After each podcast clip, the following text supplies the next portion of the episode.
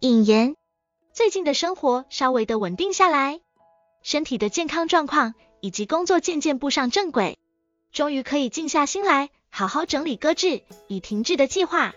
停止更新的这段期间，收到了许多询问与关心，很感谢仍然有读者以及身边人给予的问候，让我倍感温暖。虽然最近读的书中提到了放下对于个人品牌的经营的必要性。不过，为了还有在关注的大家，文章偶尔还是会有感而发吧。依赖 Chat Depth 的部分也会逐渐降低，希望能让文章渐渐的有些温度。然后就进入今天的主题吧。体感时间，如同之前所说，因为生活稳定下来，开始有了闲暇的时间来整理电脑中的照片。看到约十 GB 的相片以及影片，一开始是真的有点放弃。但是在查找资料的时候，也感受到强烈的不方便，也需要花更多时间找到需要且正确的相片或影片，以及达到了处女座的极限了。从中秋连假就下定决心开始忙起来处理搬移的过程当中，随着科技的进步以及便利的工具程式，虽然缩短了传输的时间，不过却没有缩短需要检查照片是否重复或是如何归类的时间。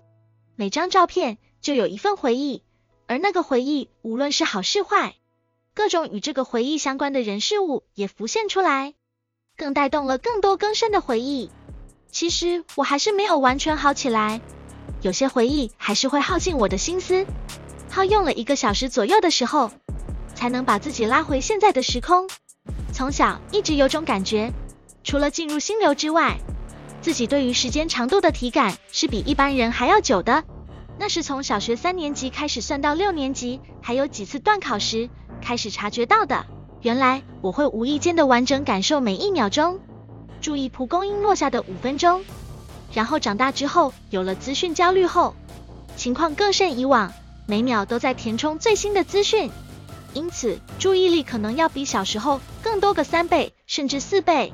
因此，在没有办法进入心流的时候，五分钟的时间，我的体感已经过了十分钟。所以，通常星期四对我来说就已经非常累了。然后一个月的时间内，需要有完整的一整天闭关，安静完全不受打扰休息，一餐也不吃的那种。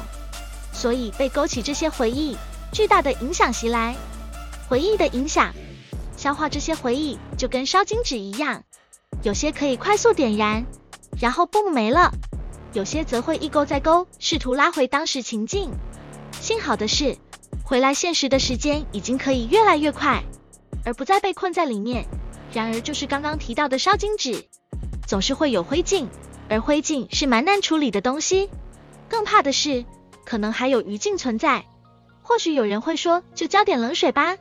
但是有时候反而会让这些灰烬。被波及的更远更糟，余烬也还没熄灭，最后只能请出时间，万能的大师，等待这一切的平息，温度降到最低，低到可以安全处理。但前面说到我的体感时间，那已经是很久之后才能处理的事情了。很遗憾的是，人脑本能记住的是不好的回忆，以便下次遇袭的时候能有所警惕。但是这些复杂的情感。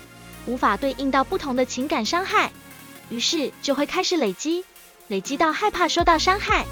现在的我过着两个生活，一种是如同这阵子看的书，把握当下，享受每次的挑战，勇敢的去做、去说，而不要让自己后悔；另一种是禁锢自己，如非必要不要说话，甚至不要有想法，因为没有想法就没有情绪，没有情绪对我是最安全的。很矛盾，也很难执行，所以选择后者居多，也让这次回忆的牵扯伤害能够降到可以承受的范围，这事应该是撑过去了吧？希望记忆是可以像电脑删除档案这样的简单。总结，不知道这个文章能够有同感的人有多少，也并不是想要强调我是特别的存在，只是这些可能大家习以为常，可以忽略不计的细小变化。在我的脑海中会一直回着，那巨大的声音是无法逃避的。虽然开始恢复了规律的运动，但心悸的毛病却又展现出来。然后新的药在第一天就让我请假一天昏睡。时而前偶，我还在适应这个 loop，其实反复很多次了。但是这次没有试过的方式是持续的运动，持续的关闭敏感的感官，持续的禁锢自己，等待回复的那天。关闭敏感的感官，其实就是说明我无法再写出所思所想，就算依靠 ChatGPT，也无法能有所突破。